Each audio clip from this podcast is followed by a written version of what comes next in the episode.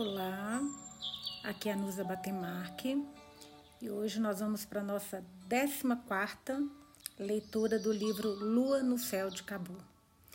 Nossa, gente, eu descobri que eu sempre que eu fico nervosa lendo algum livro, que eu tô lendo, so, tô lendo sozinha, né?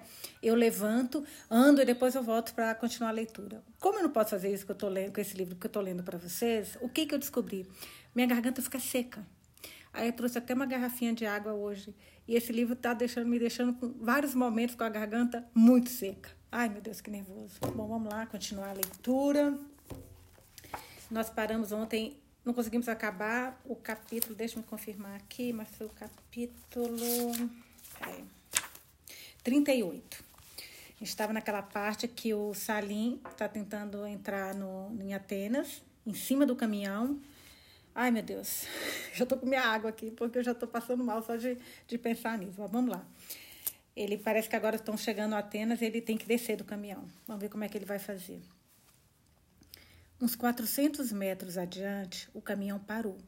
Era um sinal vermelho, a melhor oportunidade para Salim. Agarrou a mochila, jogou-a no ombro e deslizou pela traseira, o pé em busca da trava para ajudá-lo a descer. Ele encontrou bem no instante que o caminhão voltava a se mover. O pé esquerdo alcançou a plataforma. As mãos deslizaram pela lateral do veículo, o metal ralando a pele. Faróis iluminavam suas costas, buzinas soavam. Ele pulou para o chão com dor no tornozelos. Ai. O caminhoneiro, alheio ao caos atrás de si, desceu a rua enquanto Salim disparava para um beco antes que alguém pudesse ir atrás dele. O sol já se levantava quando parou de andar. Passou por lugares familiares, o primeiro hotel onde se hospedaram, o café onde tinham comprado comida no dia da chegada, a estação de metrô onde Salim entrara para se aventurar em Atenas. Ai, gente, graças a Deus, ele chegou em Atenas. Ai, meu Deus. Roxana precisava encontrá-la. Era a única pessoa que talvez soubesse por onde andava sua família e o que tinha acontecido com seu passaporte. Mas não queria encontrá-la naquele estado. Fazia uma semana que não tomava um banho de verdade. O cabelo estava embaraçado e as roupas empoeiradas e rasgadas. A temporada no canteiro de obras e nas docas não tinha sido fácil. Salim usou a manhã para encontrar um banheiro público, lavou-se da melhor forma possível e trocou de roupa. Pegou o metrô para Atenas. Era dia de semana e havia uma chance de que Roxana aparecesse em Atiki depois da escola. Não havia outra forma de encontrá-la. De volta à praça, contou a Jamal e Abdullah que tinham sido enviados de volta para a Turquia e separados da família. Os dois balançaram a cabeça, decepcionados, mas não surpresos. Na última vez que estivera ali, Salim se sentira diferente daqueles homens, sentia-se superior a eles. Tudo isso desaparecera. Sozinho, tinha se transformado em um deles. Sem a mãe, né? Sem uma família. Isso é o que eu estou falando, tá, gente? Não está no livro, não. Via a si mesmo em seus rostos, suas roupas rasgadas, nos sacos plásticos com seus parcos bens. Dormiu em Atiki naquela noite. Lembrando-se de que estaria a metros do infame sabor, escondeu o dinheiro na roupa de baixo, que aquele garoto lembra que rouba todo mundo, aqui fica na praça, e ameaça também as pessoas. Que é esse que é o sabor. Escondeu o dinheiro na roupa de baixo e prendeu a alça da mochila no pulso. Depois de muitas noites solitárias em Esmirna, parecia bom estar junto de pessoas conhecidas e ouvir os meninos trocando provocações e piadas. Era seu segundo dia de volta a Atenas. Queria procurar comida, mas tinha medo de perder a visita de Roxana. Sentou-se recostado numa árvore e ouviu Abdullah contar histórias de infância, de como cuspia caroços de melancia num riacho perto de casa e assustava os primos mais jovens com histórias de didinhos. Didinhos deve ser, não sei o que é isso, talvez fantasma. Abdullah pintava o retrato de um Afeganistão que ninguém ia querer deixar. Estava apenas revivendo o lado positivo. Mas Salim sabia que a realidade não era tão boa assim. Todos sabiam. Então ela veio. Salim levantou-se depressa a notar as pessoas de camisa roxa tão familiares. Abdullah caiu na gargalhada e bateu nas próprias canelas. Ah, então esse é o verdadeiro motivo para sua volta. Acha que ela vai cuidar de você e lhe dar asilo, não é? Abdullah, não diga isso, não é nada disso. Salim ficou nervoso. Quatro pessoas se aproximaram e ele prendeu a respiração. Espiou Roxana carregando uma grande caixa. Caminhou até ela, mas sua vontade era correr. Não queria chamar mais atenção para Roxana, para o bem dos dois. Chamou seu nome baixinho. Roxana regalou os olhos, surpresa. Salim? Ela pousou a caixa sobre um banco e pôs as mãos no braço dele. Salim, por onde você andou? O que aconteceu com você? Ela o examinou. O rapaz perdera peso naquela última semana. Você está bem? Sim, estou bem, respondeu Salim, consciente do toque dela em sua pele. Seu rosto ficou tenso e a jovem se afastou. Roxane estava menos arredia. O garoto resistiu ao desejo de abraçá-la. Me conte tudo, pediu ela, sentando-se no degrau de concreto. Ela ergueu os olhos para Salim, que se acomodou ao seu lado. Roxana, a, a minha mãe, para onde ela foi? Ela pegou o trem?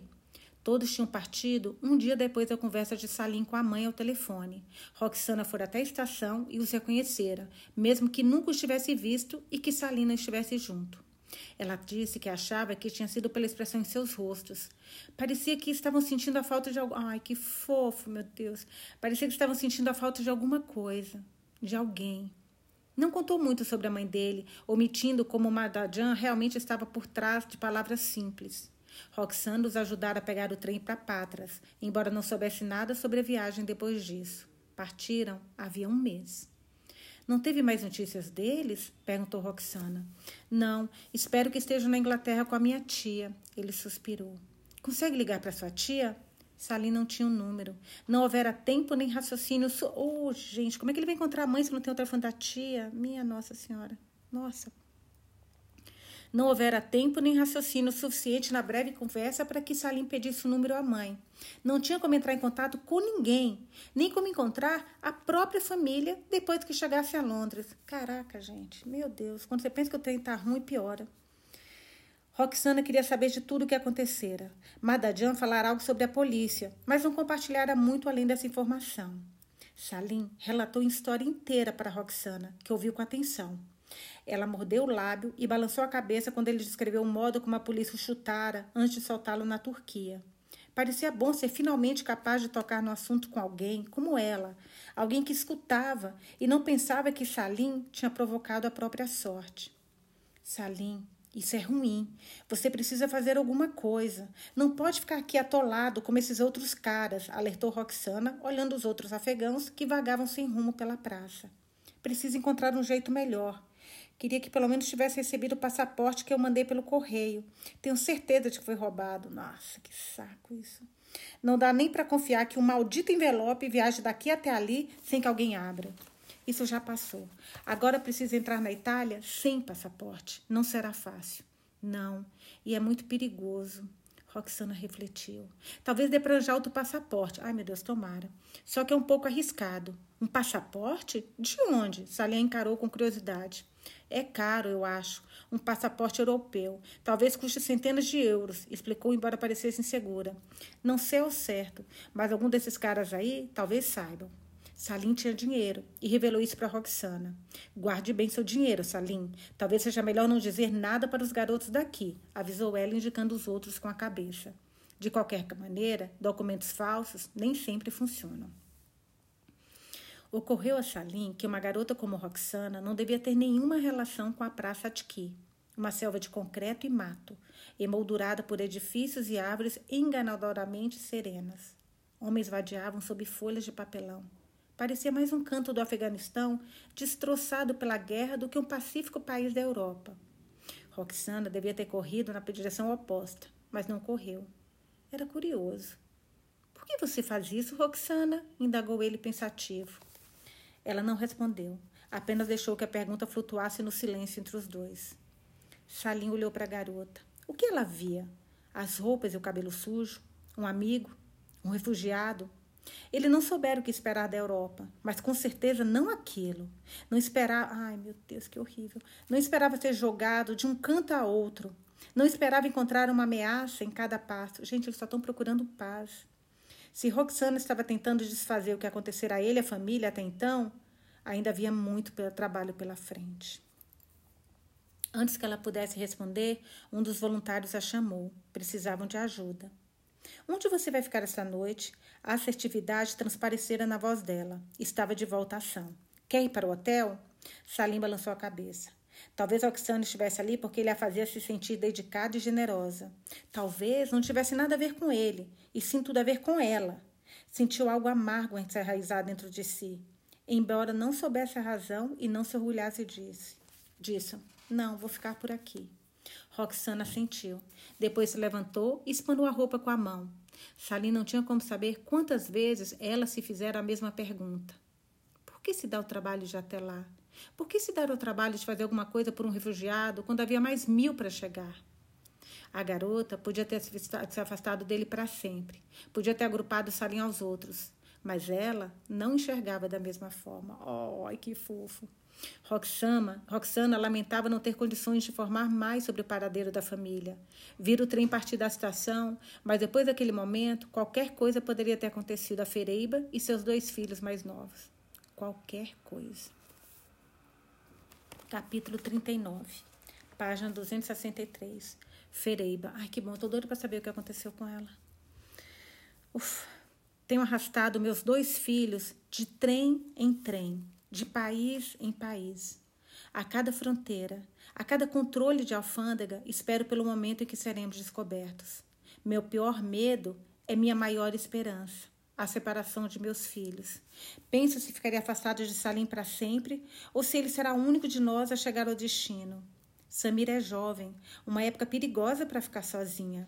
Aziz é frágil, uma flor que fenecerá depressa se arrancada do arbusto.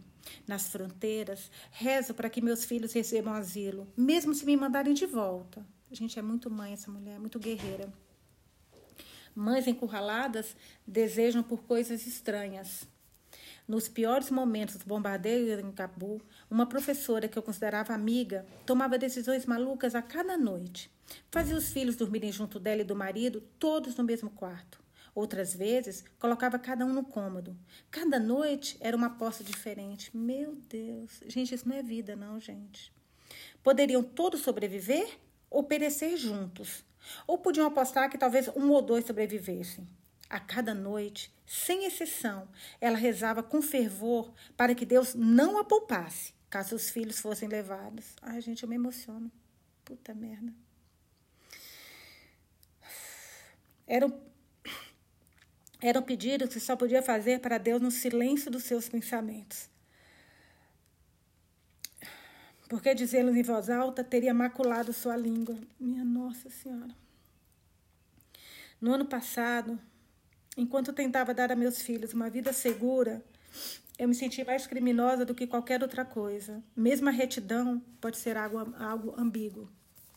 Da Grécia para a Itália, da Itália para a França, Estamos no último trecho da viagem, de Paris até Londres, num trem prata e amarelo que parece uma bomba disparando por um caminho subterrâneo.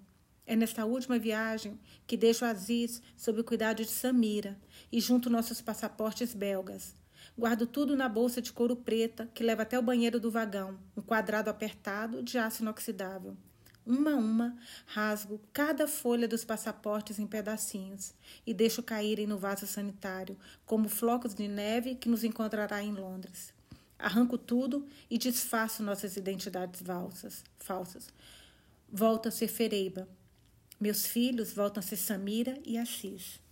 Fui alertada por pessoas que chegaram até aqui. Não podem ver seus passaportes, de jeito nenhum. Não diga como os arranjou, só diga que quer asilo. Conte por que precisou fugir. Conte que foram atrás de Mamude, o que aconteceu. E ele pode, a ele, pode, conte o que aconteceu. O que aconteceu a ele pode ser a única coisa capaz de salvar sua vida. A travessia da imigração em Londres será bem diferente de todas as outras. Desta vez, seremos honestos e assumiremos a posição mais vulnerável que tivemos até agora. Até aqui, nós nos encolhemos, nos desviamos e mentimos cada vez que passávamos por um guarda. Em menos de uma hora, isso vai mudar. Minha mãos tremem enquanto me posto diante do vaso e me asseguro de que o último floco desapareceu no redemoinho da água. Apoio-me na parede e recupero a firmeza com uma das mãos na pia de aço. Tocá-la é uma sensação refrescante. Metal.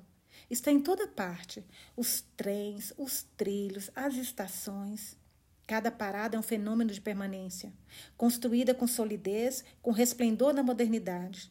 Esta pia, os trilhos, o telhado da estação são a diferença entre o mundo afegão e este mundo. Este mundo permanece vigoroso, luminoso, hábil. De nossas casas até nossas famílias, o Afeganistão é feito de barro e de poeira, tão efêmero que pode desaparecer com simples espirro. E assim tem acontecido, repetidas vezes. Quero uma vida que não se desfaz entre meus, desfaça entre os meus dedos. Voltarei ao pão um dia, mas até lá eu quero que permitam que eu e meus filhos sobrevivamos. Pense meu pai sozinho em seu pomar fenecido, dormindo numa alameda de lixo orgânica. Não sei se está orgânico, desculpa. Não sei se está vivo ou morto. Faz tanto tempo desde a última vez que ouvi sua voz. Sei por que se recusou a partir. Aprendeu a amar a transitoriedade de tudo, uma aceitação a que só podemos chegar quando nos aproximamos do fim da estrada. A ele não importa se esse mundo vai chegar hoje ou se esse fim vai chegar hoje ou amanhã. Está pronto para voltar à terra. Vai respirar a poeira dos muros dilapidados do pomar e do solo dos jardins todos os dias, até que, como uma ampulheta, seus pulmões se encham. Então, o tempo vai parar. É mais fácil amar meu pai à distância. Daqui, não vejo suas fraquezas nem seus fracassos. Daqui, vejo apenas aqueles momentos cintilantes em que ele me olhou como a filha mais querida e mais preciosa. Aqueles momentos em que contou sobre minha mãe e me fez sentir inteira. O resto da minha infância? Bem, talvez seja melhor que se desfaça mesmo até não sobrar nada. Encontro meu reflexo no espelho. Pareço bem mais velha do que me lembrava. Toco a pele do rosto. Parece áspera. Estou quase feliz. Nunca fui muito delicada. Todos os dias ganho uma camada mais grossa e descubro que estou fazendo coisas que nunca imaginei fazer, nem mesmo com a ajuda do meu marido. Quanto mais forte eu for, maiores são as nossas chances de sobrevivência. Deixei as crianças sozinhas por tempo demais, porém preciso desse momento. Um momento em que posso me afastar, recolher meus cacos e voltar para eles como a mãe que merece. Caraca, mas essa mulher é demais. Mas os segundos passaram e agora devo retornar para meus dois filhos. O momento para o qual nos preparávamos está quase chegando. Capítulo 40 página 266, Salim. Alguns dias depois, Roxana voltou. Salim ficou pensando no que ela diria. Não se sentira bem em relação ao modo como a última conversa terminara. Esperava que ela não tivesse detectado seu lado feio. A jovem fez as distribuições costumeiras com os colegas antes de procurar Salim. Pode me encontrar no parque onde ficou com a sua mãe, hoje à noite, mais tarde, lá pelas oito horas? Salim concordou, pronto para se desculpar mas ela se afastou depressa antes que pudesse conversar mais, e ela e os outros voluntários partiram. Salim não queria perder o encontro. Passou a tarde ouvindo Abdullah e Hassan contando pela milésima vez as mesmas velhas piadas do mulá. Aquela do mulá e a abóbora. Aquela do mulá e o burro caolho. Os afegãos adoravam achar graça dos seus sacerdotes. O homem caminha pela margem do rio e vê o mulá do outro lado. Então indaga. Ei, como passo para o outro lado? O mulá responde. Ficou doido? Você está do outro lado. Pior que é boa. Hassan deu risada. Ri de uma piada que eu vira na infância no Afeganistão. Eu adoro piada besta, gente. Juro. Eu, quer me contar piada? Conta piada besta. É que eu mais gosto. Piada muito inteligente, eu demoro para entender.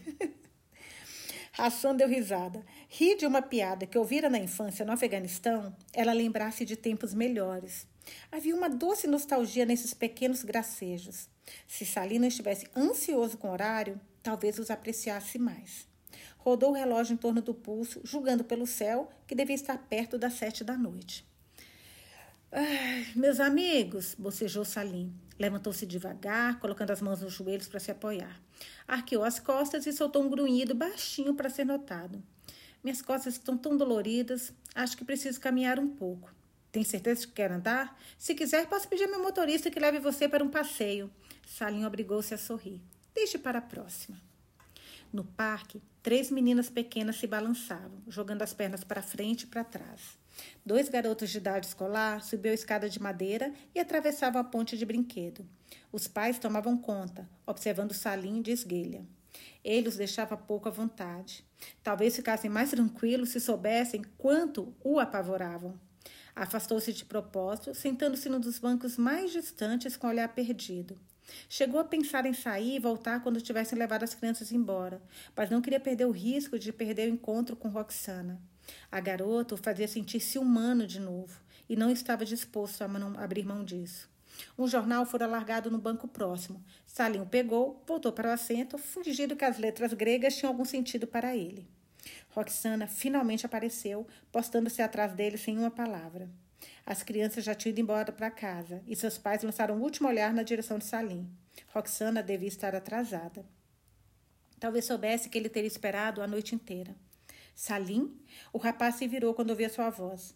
Por que parecia errado que os dois se encontrassem assim? Por que se sentia tão estranho? Havia algo de clandestino com relação ao horário e ao cenário. Aqui, prove isso, falou ele, ela entregando-lhe alguma coisa embrulhada numa folha dobrada de papel encerado e sentou-se a seu lado no banco. O que é isso? perguntou Salim abrindo o pacote. Kebab. Ai, tô doido pra comer. Abri um restaurante aqui do lado, gente, kebab. Diz que é maravilhoso. Não comi ainda não. Ai, fome. Vamos lá. Kebab. Minha mãe faz um kebab muito bom. Achei que você poderia querer provar um pouco. Ela deslizou no banco, afastando o jornal e sentando-se mais perto. O kebab ainda estava quente e o cheiro de carne moída e especiarias o deixaram com água na boca. Aprendeu a ler grego, não é? Salim deu um sorriso torto enquanto mordia a carne. A primeira mordida derreteu sob seus dentes. O gosto era melhor do que qualquer coisa de que se lembrava. Gostou? Hum, tem gosto, tem gosto de casa. Salim lambeu os lábios e fechou os olhos. Obrigado. Roxana riu. De nada. Achei que ia gostar. Queria conversar com você e saber se tem alguma ideia para encontrar sua família, entende? Salim suspirou. Não tenho. Partes dele ainda pareciam sensíveis e machucadas por causa da viagem saindo de Esmirna. Perguntei para as pessoas que conheço, mas ninguém nada, sabe nada sobre documentos falsos. Acho que todos têm medo de me contar. Sinto muito, Salim. Queria poder ajudar mais. Salim ficou desapontado, desapontado, mas esse era um sentimento com o qual já estava se acostumando. Sei que você tenta, está tudo bem, vou encontrar outro jeito. O trabalho na fazenda, a vida nas ruas, a fome e as surras tinham cobrado seu preço. O corpo de Salim não estava exatamente amadurecendo, estava envelhecendo sob o peso do estresse.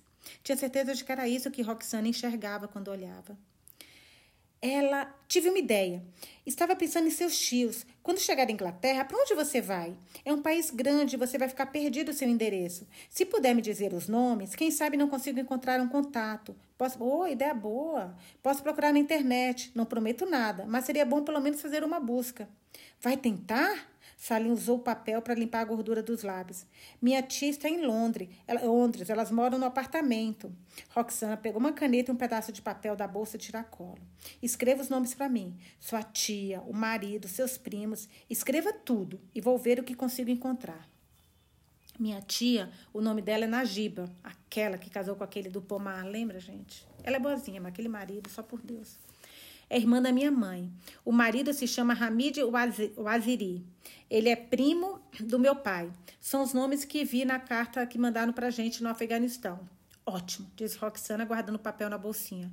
E outra coisa, Salim. Qualquer coisa, pensou. Só fique sentada aqui comigo e não pare de falar. Salim ficava satisfeito em ouvi-la, em observar os movimentos dos lábios, a forma como ela afastava a franja e como os cílios estremeciam. Sei que não é fácil ficar em Atiki, Atiquei era um jeito gentil de dizer sem teto. E achei. É, só queria dizer que se você quiser, quiser, pode passar. Ai, que fofa! Pode passar na minha casa este fim de semana para tomar um banho decente. Talvez possa lhe ajudar a se sentir melhor. O rosto de Salim se iluminou. Ele se virou para encará-la. Sob a luz do poste, Salim percebeu que Roxana corava. Minha mãe e meu pai estarão fora de casa durante parte deste fim de semana. Se quiser, pode vir passar uma hora. Pensou se deveria aceitar a oferta. Os pais não saberiam da visita. E se voltassem para casa de supetão? Valia o risco? Olhou outra vez para Roxana. Aquela curva perfeita dos lábios, a rebeldia silenciosa dos olhos. Ah, sim, com certeza valia.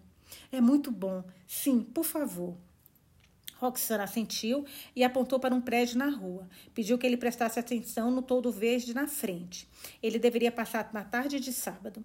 Ela escreveu o número do apartamento em outro pedaço de papel e entregou a Salim. Levantou-se para partir.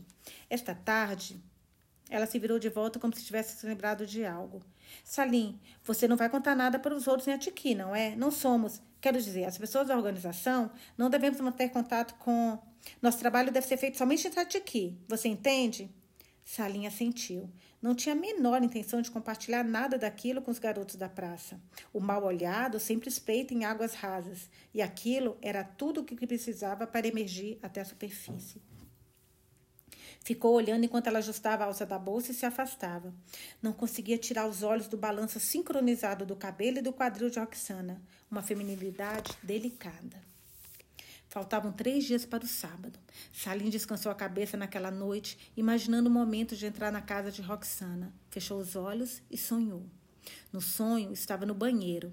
Água morna jorrava sobre a cabeça e os ombros. A pele parecia mais leve. Encheu as mãos e levou a água aos lábios. Enrolado numa toalha, entrou num aposento grande, vazio, suficientemente escuro para que não conseguisse ver as paredes.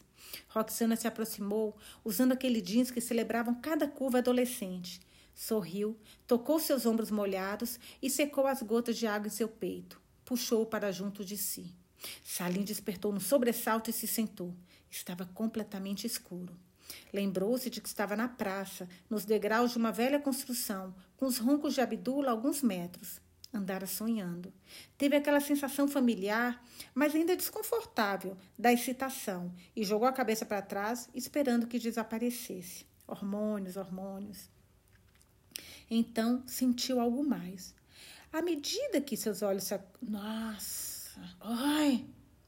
À medida que seus olhos se acostumaram, percebeu a forma volumosa de um homem agachado a seus pés. Salim reconheceu os contornos. Era Sabor. O que você quer? proferiu Salim. Você devia estar tendo um sonho bom, sussurrou Sabor. Salim distinguiu o desdém na voz dele. Ele se posicionou. A mão foi para o lado para confirmar se o dinheiro continuava intocado. Enrolar as notas num farrapo e prender o volume na roupa de baixo, o lugar mais seguro que conseguiu pensar. Sentiu que o embrulho roçava em sua virilha. O que você quer? repetiu Salim. O ronco de Abdullah continuou, ininterrupto. Sabur cheirava zoor azedo. Salim sentiu a mão rechonchuda em sua canela, subindo até o joelho. O toque o fez pular. Estavam de pé, olho no olho. Só queria ter certeza de que estava dormindo bem, meu caroto querido, saburriu. Agora pode voltar para seus sonhos e eu voltarei para os meus. Salim observou enquanto o homem se afastava na escuridão, quieto, passando por um labirinto de corpos, voltando para a própria tenda improvisada. Foi impossível dormir depois daquilo. Ficou fitando escuro, atento ao barulho de passos. Amaldiçoou Abdala por continuar dormindo durante todo o episódio. Fazia quanto tempo que Saburo estava ali? Será que puseram as mãos em Salim enquanto ele dormia? Esse último pensamento o deixou louco de medo. Ouvir os outros falando sobre os furtos de Sabor, mas nada além disso. Era tão esquisito que quase acreditava ter imaginado toda a situação. No entanto, mesmo sob o manto da noite, aquilo era real, incomum, e deixava sua pele arrepiada. Ao amanhecer, suas pálpebras estavam pesadas. Mesmo na relativa segurança da luz do dia, era difícil não resistir ao desejo de fechá-las. Abdullah despertou e o viu piscando devagar. Já acordou? Bom dia, amigo. Seja bem-vindo a mais um dia em Atki. Queria poder lhe oferecer um desjejum decente, mas se o fizesse, você não teria como desfrutar da verdadeira experiência de Atki, brincou. Salim, com o rosto sombrio, ficou subitamente alerta. O sono desapareceu depressa com a necessidade de compartilhar o evento da noite. Abdala, Abdullah, uma coisa estranha aconteceu na noite passada. Começou Salim, a voz firme e tensa. Não sabia bem como o amigo reagiria. Talvez a história parecesse invenção. Não é tão estranho assim, na verdade. Acontece com todos os homens. Bem-vindo à idade adulta, garotinho. Abdullah se sentou e esticou os braços sobre a cabeça. Pode me escutar por um minuto, por favor? Acordei no meio da noite e Sabur estava bem ali, sentado, perto dos meus pés. Salim apontou para o lugar onde vira o homem agachado. O bastardo estava tentando roubar nossas coisas. Abdullah se virou e examinou a sacola plástica com seus pertences. Só relaxou quando viu que estava tudo no devido lugar. Não sei porque ele estava aqui. Acho que não estava roubando. Estava agindo, estava agindo de um jeito esquisito. Esquisito? Como assim esquisito? É que ele Pois bem, quando acordei, ele estava ele estava ali sentado me observando. Salim esfregou os olhos para clarear a visão. Era difícil formar as palavras. Então ele tocou na minha perna.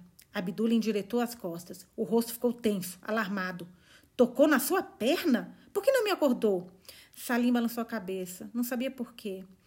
Perguntei duas vezes o que ele queria e achei que você fosse acordar, mas aí ele se levantou e eu não entendi o que aconteceu. Salim se sentia excepcionalmente imundo naquela manhã. Odiava que Sabur estivesse apenas alguns metros de, alguns metros de distância.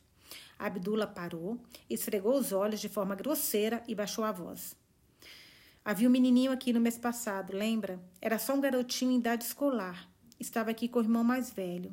De qualquer maneira, um dia o garoto acordou como se o Jeans o tivessem visitado à noite. Quando despertamos de manhã, ele estava vomitando. O irmão tentou conversar, mas o garoto começou a gritar feito louco. Não fazíamos ideia do que tinha acontecido. Por acaso reparei que o menino olhou duas vezes, meu Deus do céu, na direção de Sabor. O maldito lançou o olhar mais gélido que já vi. Fiquei assustado de verdade. Dois dias depois, o menino atravessou correndo uma rua movimentada e foi atropelado. Morreu bem ali, na rua. Abdullah balançou a cabeça com a lembrança. Foi terrível. O irmão ficou arrasado. A polícia veio e o levou. Ninguém falou muita coisa. Não teria sobrevivido da forma que estava vivendo. Abdullah soltou um suspiro profundo. A lembrança o perturbava. Não sei o que aconteceu, mas desde então fico pensando se Sabur teve uma relação com tudo isso. Havia alguma coisa muito estranha no modo como o menino encarou. E Sabur era como se ele calasse o menino apenas com um olhar do outro lado da praça. Salim sentiu um nó na garganta. Abdullah sentou-se com as pernas dobradas e só pega garotinho, né, gente? Filha da. Abdullah sentou-se com as pernas dobradas, o joelho junto ao peito. O pé direito batia no chão para acentuar a urgência da história. Já é muito ruim ficar preso aqui, mas ficar preso com ele que Deus tenha piedade de nós. Vou avisar Hassan e Jamal, pelo menos. Se começar a falar com todo mundo, não dá para saber o que aquele animal vai fazer. Temos que tomar conta de nós mesmos e um dos outros, Salim. É o único jeito de sobreviver no lugar desses. Salinha sentiu. Precisava se proteger. Percebia que estava sozinho e indefeso. Nos meses anteriores ao seu desaparecimento, Padadjan passara a dormir com uma faca sob o colchão. Achava que os filhos não sabiam. Mas Salim vira aquilo e perguntava a si mesmo de que Padadjan sentia tanto medo para também temer. Mas, com o privilégio da infância, conseguira fechar os olhos e se sentir reconfortado porque o pai defenderia a todos, do que quer que fosse. Talvez fosse no momento como aqueles que uma criança se torna adulta, no momento em que seu bem-estar deixava de ser responsabilidade de outra pessoa.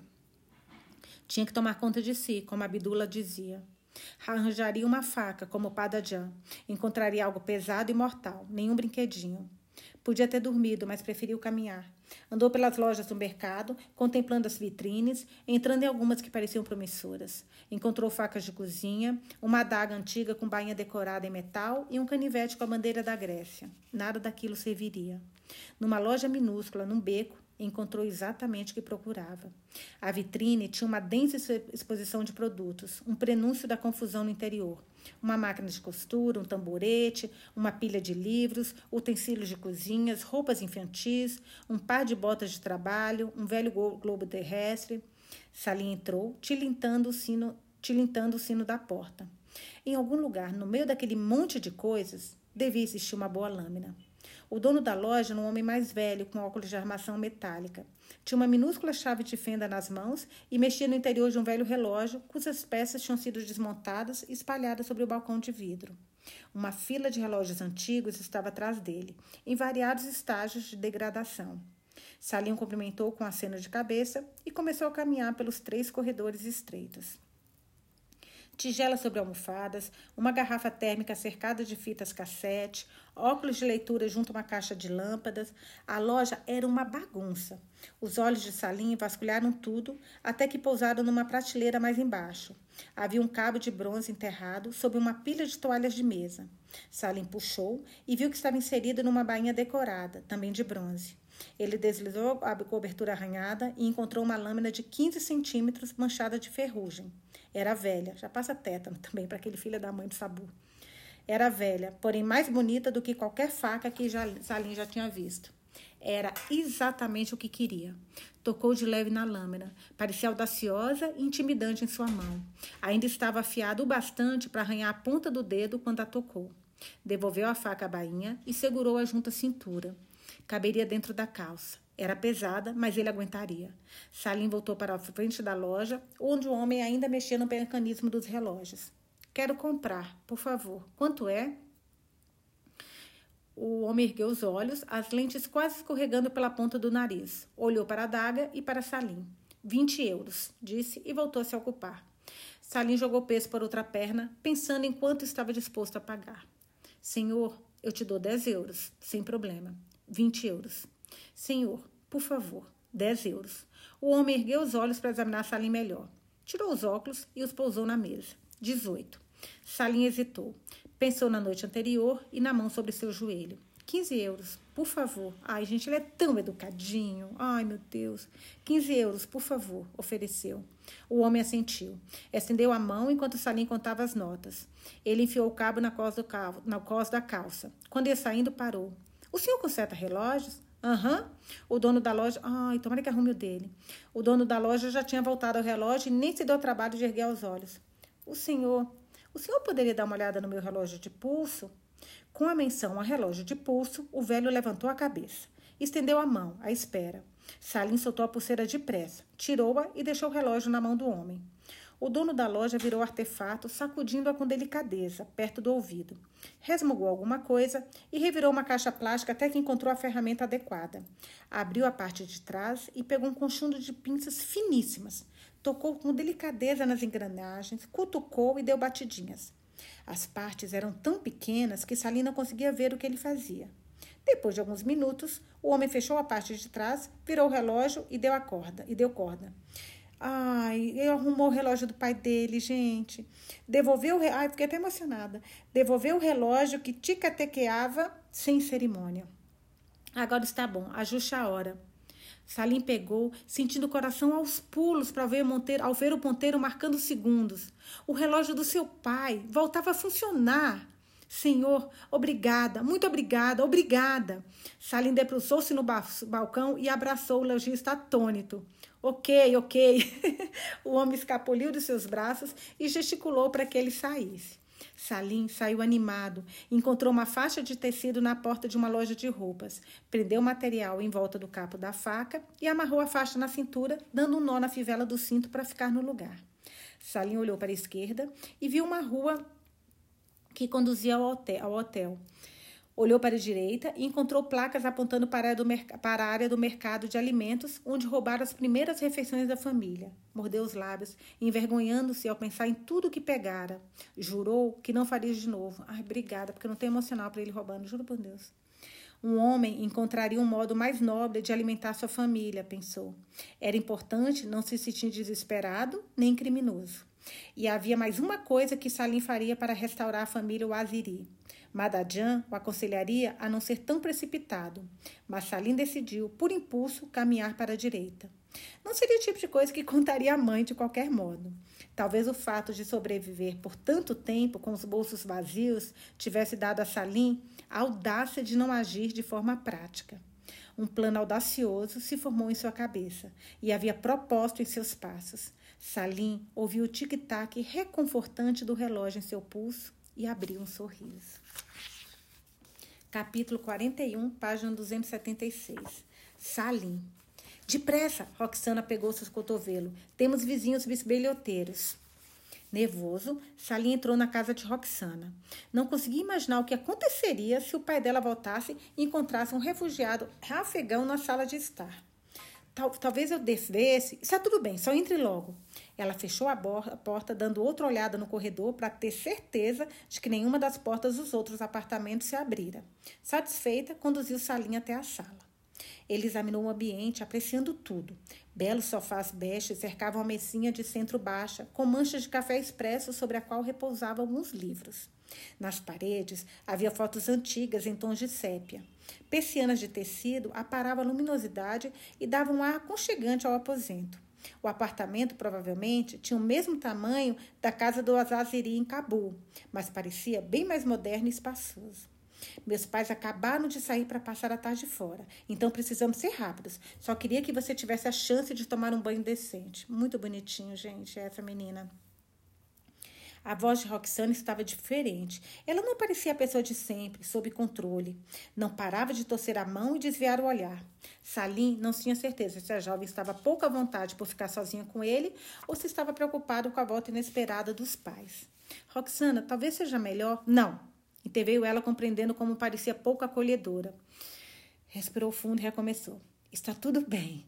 Sorriu, recuperando a compostura. Salim ficou impressionado e com bastante inveja. Seus episódios de ansiedade costumavam dominá-lo completamente. da sala, Roxana conduziu Salim para um corredor estreito, onde apontou para uma porta. O banheiro é aí. E aqui tem uma toalha. Lá dentro tem shampoo e sabonete. Vou esperar naquela porta, naquela porta ali, tudo bem? Estava mais do que bem. Era maravilhoso. O banheiro não se parecia com nada que ele tivesse visto. Paredes amarelo-limão deixavam o espaço mais alegre e iluminado. A pia era uma tigela de vidro presa à parede. Havia uma fileira de pequenas cerâmicas verde-menta, com um raminho de flores delicadas em cada uma. Uma porta de vidro fosco deslizava para dar acesso ao chuveiro. Salim sentiu-se desajeitado e deslocado. Aquele era o banheiro mais bonito que já vira. Teve dificuldade com a torneira. Tirou as roupas e embrulhou a faca e a bolsa de dinheiro no jeans. Entrou no chuveiro e deixou que a água quente escorresse pelo corpo, um turvelinho turvo descendo pelo ralo. Esfregou o corpo até a água ficar límpida. Lavou o cabelo três vezes. Então, relutantemente, fechou a torneira. Ficou um tempo no banheiro quente e cheio de vapor. A água, com certeza, é Roxani, pensou com apreciação renovada. É muito louco, né, gente? Coisas tão pequenas do nosso dia a dia que a gente não valoriza. Um banho quente. É isso, um banho quente. Ele está assim renovado porque ele pôde tomar um banho quente. Meu Deus do céu. Como a gente precisa ler esses livros para entender outras culturas, para entender o que as pessoas passam e para valorizar o que a gente tem. Muito adolescente deveria ler esse livro, sinceramente. Bom, voltando para a leitura. Salim secou o corpo com a toalha, vestiu as roupas e saiu para o corredor. À esquerda, grandes portas semiabertas abriam-se para um escritório. No meio do aposento havia uma escrivaninha de madeira cheia de entalhes. Em três das paredes havia estantes da mesma madeira, cor de cerejeira. Tantos livros. Lembrou a Salim da ocasião em que o pai o levara a seu escritório no Ministério de Água e Eletricidade. Os dois visitaram a biblioteca com suas prateleiras repletas de textos, manuscritos e encadernações empoeiradas. Na ocasião, estava extremamente consciente de que nenhuma outra criança de cinco anos tinha permissão para vagar por, fileiros, por aquelas fileiras. Um fato mais interessante do que qualquer um dos livros naquela sala enorme. Por muitos anos depois daquela visita, o pai daria risadas e lembraria a ele da parte mais memorável do dia. O engenheiro, aí está em itálico porque ele está lembrando do que o pai falou, tá? O engenheiro-chefe entrou e indagou se você gostaria de trabalhar naquele lugar um dia. E você respondeu: Não, senhor. Minha mãe às vezes fica brava dizendo que Padajan se perde nos livros. Não quero que ela fique brava comigo também. Salim perguntou a si mesmo como era possível que Padajan nunca tivesse se cansado de repetir um comentário tão simples e infantil. Ao mesmo tempo, parte dele nunca se cansara de ouvir a história. Com um suspiro, voltou ao presente. Deve ser o escritório do pai dela, pensou. Salim deu três passos para dentro do cômodo a fim de dar uma olhada nas prateleiras. Os livros perfeitamente arrumados de acordo com a altura das brochuras. Nossa, o meu é uma zona, não tem nada, imagina, de acordo com a altura do livro, que coisa organizada. Tocou as sobrecapas envernizadas. Muitos dos livros eram em inglês, alguns em grego. Havia volumes sobre medicina e filosofia, pelo que Salim conseguia entender. Virou-se para a prateleira atrás da escrivaninha. Na fileira de baixo, algo chamou sua atenção. Letras peças nas lombadas de uma série de livros. Salim se agachou para olhar melhor. Era verdade. Os títulos eram Afeganistão, uma história da nação. Afeganistão, Império Caído. E Seleção da Poesia Afegã. Por que teriam tantos livros sobre Afeganistão? O pai de Roxana falava Dari? Dari, né? Salim pensou nos primeiros dias em Attic, quando os garotos faziam comentários omedeiros, às vezes maliciosos, sobre Roxana, e a forma como ela os olhava com frieza, como se conseguisse entender. Salim examinou o escritório, confuso. Em outro instante, do outro lado do cômodo, havia uma estatueta de não mais do que 13 centímetros de altura. Era uma águia, esculpida num bloco brilhante de lápis lazuli, lazuli né?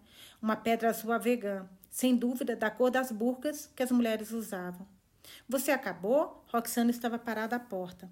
Salim levou um susto e se virou para ela envergonhado por ter abusado da boa vontade de Roxana. Sinto muito. É, eu, fiz, eu vi os livros eu quis olhar mais de perto. São tantos. Roxana, seu pai fala Dari? O quê? Ela ficou visivelmente tensa. Tem tantos livros sobre Afeganistão aqui e são em Dari. Dari, né, gente? Falei errado. Acho. Por favor, me corrijam depois. Me manda direct lá para me falar se eu estou falando errado aqui, mas acho que é Dari. E são em Dari. E esse pássaro, essa pedra é do Afeganistão, porque os pensamentos, ainda sem forma, cambaleavam enquanto ele tentava encontrar sentido naquilo tudo. Minha mãe, você conversou com a minha mãe. Você, fala Dari, seu pai, ele trabalhou no Afeganistão? Roxana balançou a cabeça, suspirou e sorriu, um tanto sem graça. Ela, Salim, meu pai. Meu pai não trabalhou no Afeganistão, sussurrou ela no, no provocante. Então, por que ele morou lá, nasceu lá? Meu pai é afegão. Olha, olha, olha, gente. Por isso que ela tem também tanta ternura com os refugiados. Salim ficou de queixo caído. Estreitou os olhos para Roxana como se a visse pela primeira vez. Se o pai dela era afegão, então ela era meio afegã, meio grega, explicou Roxana com a mão no peito. Minha mãe é grega. Meu pai veio para cá muito jovem para estudar medicina, mas acabou fazendo algo diferente. Casou-se com minha mãe e mora aqui desde então. Aprendi a falar um pouco de Dari com ele, não muito, mas o suficiente para manter uma conversa. Salim bateu palmas e abriu um sorriso torto. Você é afegã! exclamou Indari, as palavras deslizando da sua boca sem esforço. Sabia que tinha alguma coisa especial, só não sabia o que era. É por isso que você faz o que faz? Mas seu pai, ele não ia gostar de saber que você anda com garotos afegãos, ainda mais que garotos que é, garotos como Roxana o salvou de ter que pronunciar aquelas palavras. Meu pai não sabe como passo meu tempo. Ele não ia gostar se soubesse, mas não exatamente pelos motivos que você pensa. É bem mais complicado. Não conto para ninguém porque sei que causará problemas. Quero ajudar. Mas imagine como seria difícil para mim se aqueles meninos soubessem que meu pai é afegão. Salim compreendia perfeitamente. Enquanto fosse vista como grega, Roxana seria julgada pelos padrões gregos. Os homens em Atiki não julgariam suas roupas nem seu comportamento pelos padrões afegãos. Por outro lado, se soubessem que era afegã, talvez não fossem tão tolerantes, ou talvez a perseguissem. Os homens a abordariam pelos motivos errados. Só de imaginar, Salim já queria que ela se afastasse de Atiki. Você tem razão, não vou contar nada. Obrigada. Vamos comer, depois vamos embora. Salinha seguiu até a cozinha, a cozinha, onde Roxana esquentou uma torta de espinafre com massa folhada. Ai, meu Deus, que fome! Meu. Eu não dou conta dessas comidas, gente. Nossa, torta de espinafre, eu amo. Com massa folhada, frango assado e alguma coisa verde folhosa. Salim comeu até parecer que a barriga ia explodir. Roxana deu risada quando viu se recostar na cadeira e gemer de desconforto. Como estava, Parece que gostou muito. Ah, gostei. Gostei muito. Comi por três dias. Salim riu, batendo na barriga plana. Bom, agora vou limpar tudo, depois podemos ir. Me espere na sala de, se quiser, sugeriu ela. Não, eu quero. Vou ficar aqui com você. Posso ajudar, ofereceu sem graça. Os olhos de Roxana se iluminaram e juntos limparam todas as evidências daquele almoço clandestino. Roxana pegou um suéter e os dois foram para a porta. Hoje vamos até a Acrópole. Já esteve lá? Acró... O quê? Acrópole, repetiu ela devagar. Venha, vou mostrar para você. Ao longo daquele dia, Salim foi um turista. Um turista encantado com a guia particular. Os dois vagaram pelas ruas agitadas de Atenas e seus bairros de diferentes sabores e chegaram aos pés da escadaria que conduzia até a Acrópole, ruínas ancestrais no alto de uma colina com uma vista majestosa para Atenas.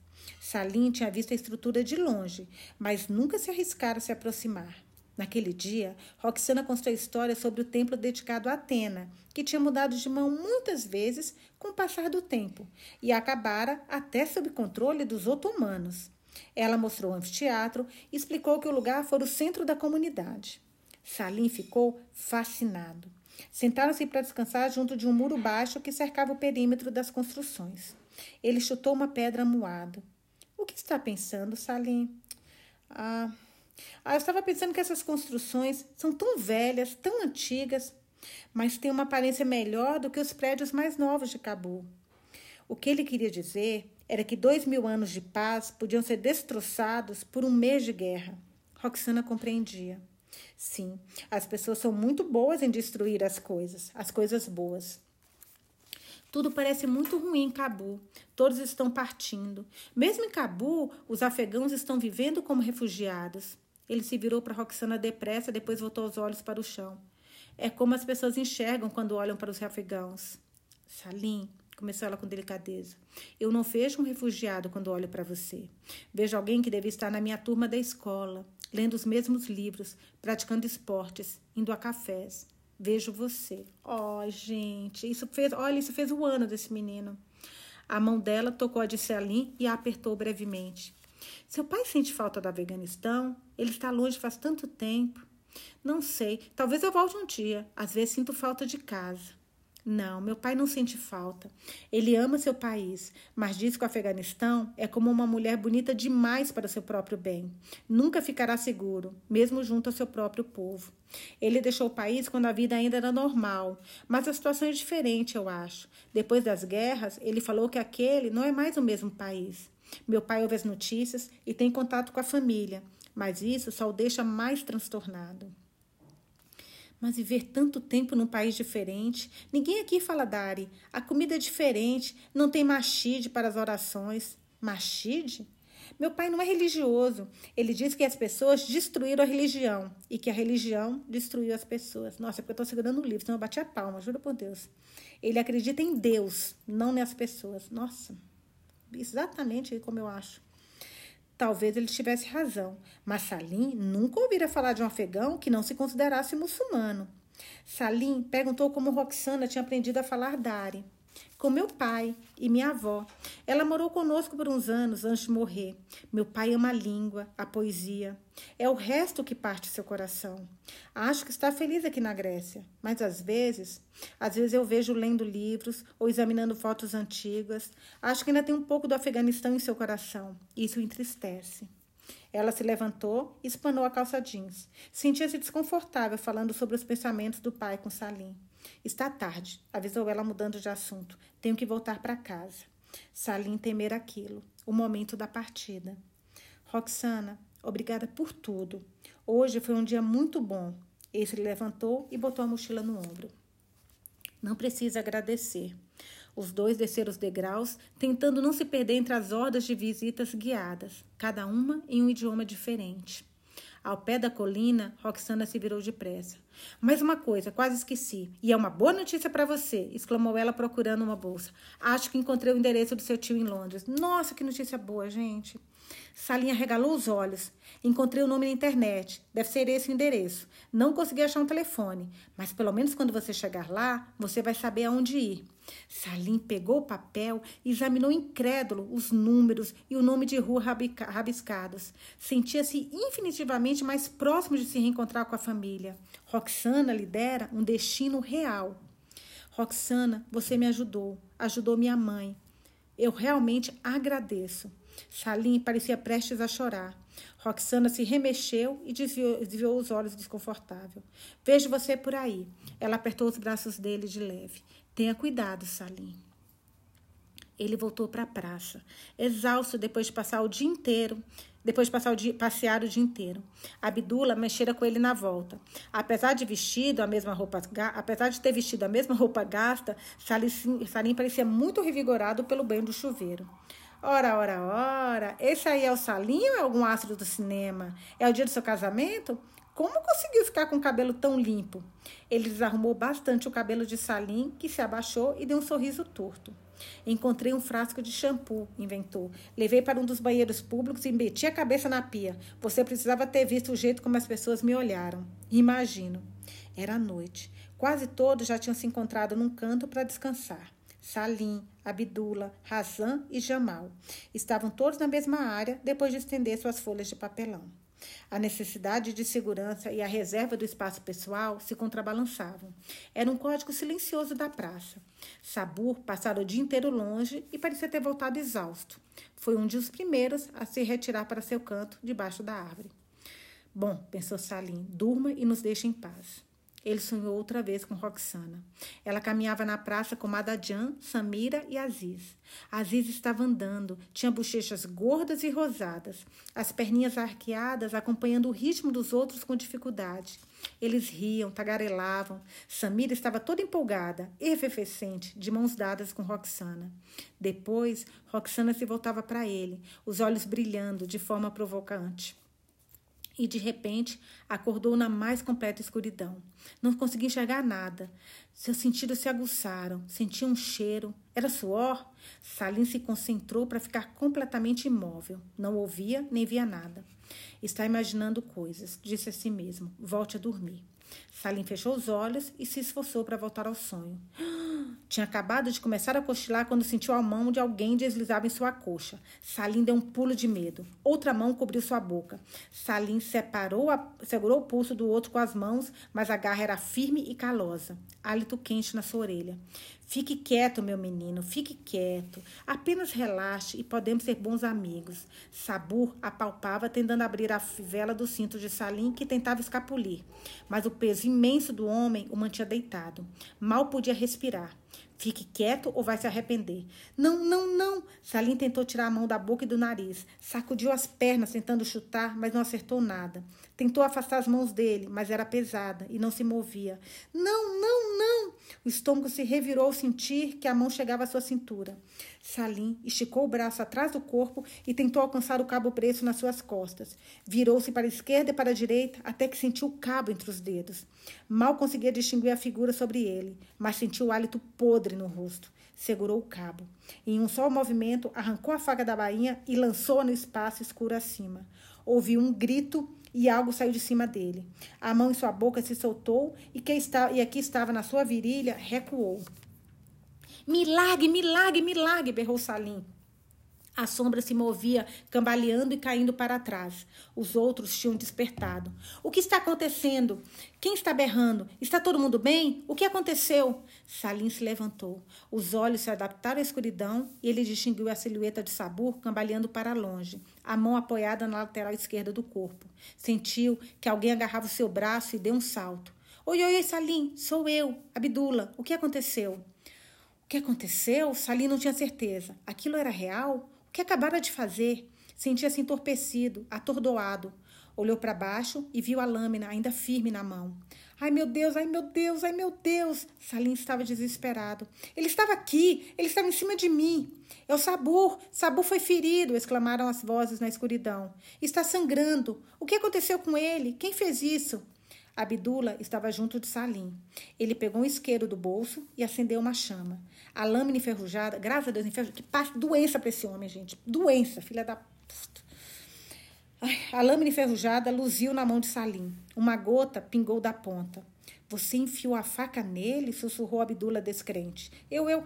Ele estava em cima de mim. As mãos dele estavam. As vozes distantes continuavam soando. As pessoas estavam confusas e em pânico. Está ferido. Alguém faça alguma coisa. Os dedos de Salim pareciam úmidos, grudentos. Ele olhou para a mão direita.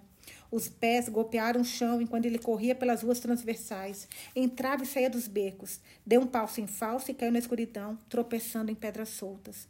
Não tinha como confundir o sangue, agora seco pela brisa na mão direita. Ele o sentia, sentiu o cheiro, o cheiro metálico de vida. Salim se lembrou de Intical. Viu o irmão da noiva, as roupas ensanguentadas, o rosto contecido pela dor. Queria correr para os braços da mãe, afundar o rosto em seu ombro e ouvir sua voz reconfortante, dizendo que ele tinha feito a coisa certa. Queria que o pai estivesse dormindo ao seu lado, para que Sabur nunca mais ousasse se aproximar. Mas Salim também sentia gratidão por nem seu pai nem sua mãe estarem ali naquele momento para ver o filho fugindo pela noite com sangue nas mãos. Uf, meu Deus do céu, que emoção. Acabamos, gente. Amanhã a gente vem para o capítulo 42. A gente leu hoje até a página 285. Caraca, que, que leitura, meu Deus. Até amanhã, espero que vocês tenham gostado.